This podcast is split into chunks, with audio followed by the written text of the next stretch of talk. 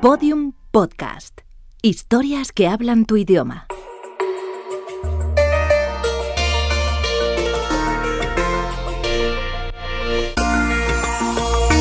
Encuádrate.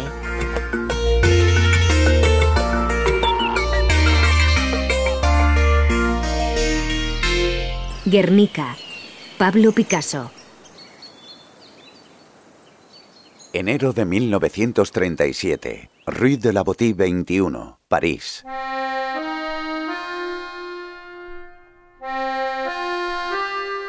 Buenos días, Pablo. Pasa, te estaba esperando. Vengo como director general de Bellas Artes para hacerte una propuesta del Gobierno de la República. Queremos que una de tus obras se exponga en el pabellón español en la Exposición Internacional de París. Bueno, estoy preparando una serie de grabados en contra del golpe militar. Se titularán Sueño y mentira de Franco. Nuestra idea es algo más ambiciosa. Nos gustaría que pintaras un gran lienzo para el pabellón. Estamos hablando de un cuadro de tres metros y medio de alto y casi ocho de ancho.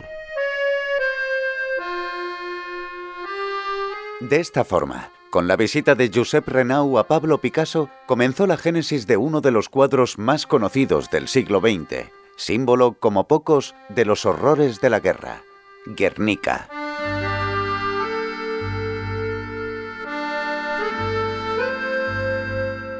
Sin embargo, la propuesta no fue recibida con excesivo entusiasmo por Picasso. Las enormes dimensiones del cuadro y la falta de un tema que le motivase fueron retrasando su ejecución. El primero de los escollos, hallar un estudio apropiado para el lienzo, lo sorteó su amante, la fotógrafa Dora Maar.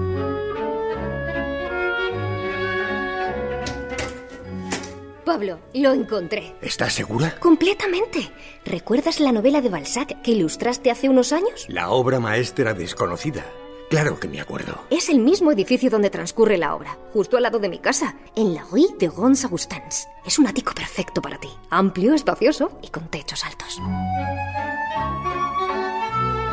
El otro problema, la inspiración, se solucionó unos días después, el 28 de abril, cuando Picasso lee en el periódico L'Humanité la noticia que espoleará su creatividad.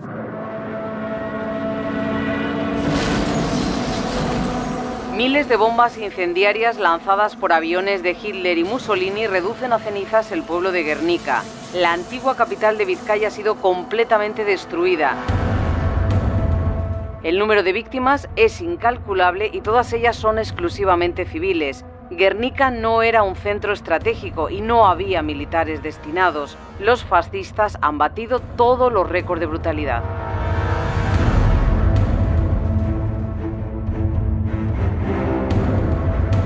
Solo tres días después comienza a bocetar la nueva idea. Los 30 esbozos muestran casi todos los elementos que compondrán el cuadro. En los primeros estudios introduce la figura del toro, que en un principio no tenía la cabeza volteada, y plasma también al caballo herido y a la mujer del quinqué, que avanza con la mirada perdida en estado de shock. En los siguientes bocetos añade al guerrero muerto, del que hoy solo vemos los restos desmembrados de su cuerpo en la parte inferior del lienzo, y a la mujer con el niño muerto en brazos, una estilización de la pietà que busca cobijo bajo la figura del toro. Once días después, acomete la pintura del gran lienzo, donde comienzan a apreciarse todos los detalles que lo conforman en la actualidad. Todo el trabajo es documentado por Dora Maar, quien fotografía el progreso de la obra. Gracias a ella, vamos viendo cómo Picasso integra todos los elementos y añade nuevos personajes. La paloma, apenas visible, queda situada entre las cabezas del toro y el caballo. La bombilla, cuyo simbolismo es muy discutido, ya que para unos representa el avance científico y para otros el ojo de la providencia. La mujer arrodillada tiene una herida sangrante en la pierna izquierda que trata de taponar con la mano. El personaje con los brazos en alto intenta escapar de las llamas que le envuelven y clama al cielo. En una clara analogía con el cuadro de Goya el 3 de mayo de 1808 en Madrid. Todos estos elementos van conformando el lienzo, dispuesto al estilo de un frontón griego con fuertes reminiscencias clásicas, como nos explica la directora del área de colecciones del Museo Reina Sofía, Rosario Peiro. Este cuadro está pintado como todas las grandes pinturas de historia, porque en realidad en Grecia y en Roma lo que se hacía en los frontones era hablar de historia. Yo creo que bueno, está organizada también desde el punto de vista o incluso formando las tres partes casi como un tríptico. En poco más de 20 días, Picasso termina el Guernica. Y dos semanas después, el lienzo se traslada al pabellón español de la Exposición Internacional, que no será abierto al público hasta el 12 de julio, con un mes y medio de retraso.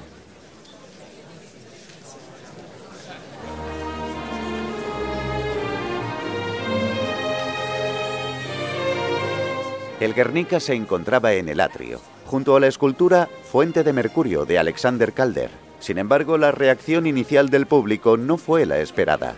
Algunos visitantes se mostraban contrariados por el tema, muy alejado del de la exposición, artes y técnicas de la vida moderna. Otros esperaban un cuadro en consonancia con el realismo socialista de la época, no un lienzo de marcado carácter simbólico. Y finalmente, algunos rechazaban el uso de la paleta cromática basada en los grises y el blanco y negro. El uso del blanco y negro tiene que ver con el hecho de que las primeras imágenes que vio las vio en blanco y negro, es decir, vio fotografías en el periódico La Humanité de lo que estaba pasando y finalmente también pues una especie de sintetismo que lo que quiere es, digamos que sea lo más directa, lo más fuerte y para ello pues intenta sacar todo lo superfluo. Sin embargo, la prensa internacional alabó unánimemente la obra y la fama del cuadro comenzó a cobrar fuerza. Tanto fue así que tras el cierre de la exposición, el Guernica inició un largo y prolongado peregrinaje por todo el mundo.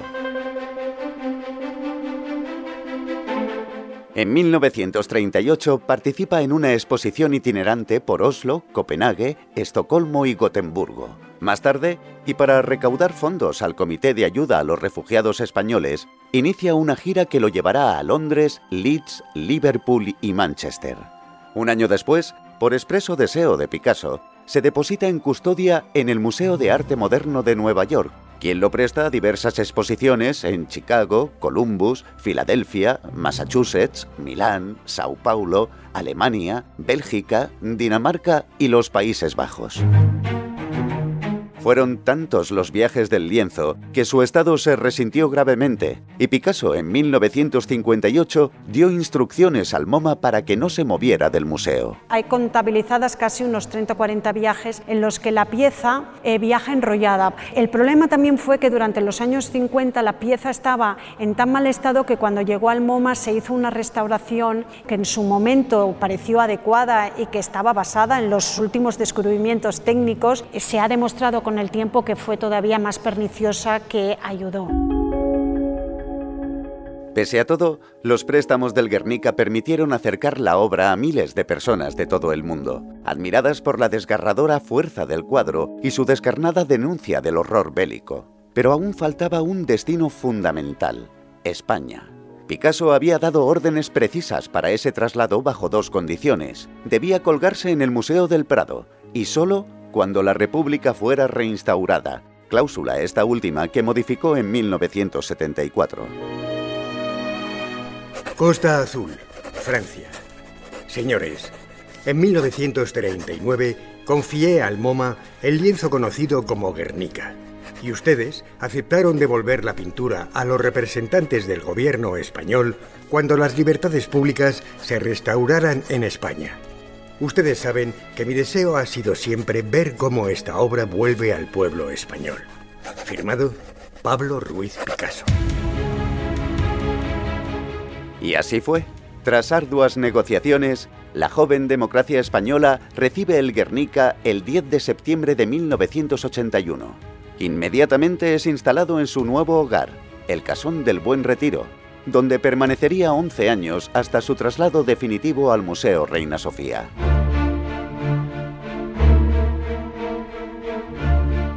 Guernica no es solo una de las obras más conocidas e icónicas de Picasso, es también un compendio de variadísimas influencias. En él se recogen ecos de Goya, Delacroix, Velázquez, Miguel Ángel o Rubens, incluso, como afirma el director de fotografía José Luis Alcaine, del séptimo arte. Para muchas personas el cuadro es un poco incomprensible, pero yo desde el primer momento pensé que era una especie de, de secuencia cinematográfica. Consigue incorporar el movimiento de la película y del cine, digamos, en el cuadro porque hay movimiento en el cuadro y es muy pronunciado. El Guernica es como una enorme pantalla cinematográfica en donde todo va de derecha a izquierda. Pero Alcaine va mucho más lejos. Para él, Guernica tiene inequívocas referencias a la película Adiós a las armas de 1932.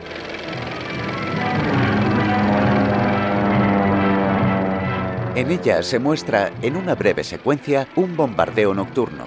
Rodada en planos cortos, de estilo expresionista, se aprecian los mismos personajes y escenarios del lienzo, con actitudes y poses casi idénticas. Cuando vi la película, sinceramente estaba sentado ahí en el sofá, pegué un salto, me puse de pie y dije, esto es el Guernica. Si está todo el Guernica aquí, qué barbaridad. Mi mujer se me quedó mirando. Dice, ¿qué dices? ¿Qué dices? ¿No? Y entonces lo miramos con detenimiento y claro, empezaron a salir más cosas. Descubrí a lo mejor 5 o 6 y son 11 coincidencias totales que hay. Más allá de su críptico simbolismo o las influencias que recibió Picasso para pintarlo, lo cierto es que Guernica refleja, como pocas obras de arte, la barbarie de la guerra, el sufrimiento de los inocentes y el rechazo a la violencia. Denuncia las consecuencias de cualquier enfrentamiento en nombre de ideologías, religiones o creencias, y nos recuerda lo peor de nosotros mismos a través de lo mejor del ser humano, el arte.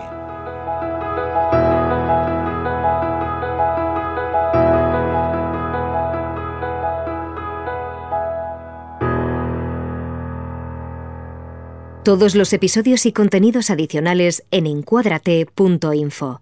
Síguenos en arroba encuadrate.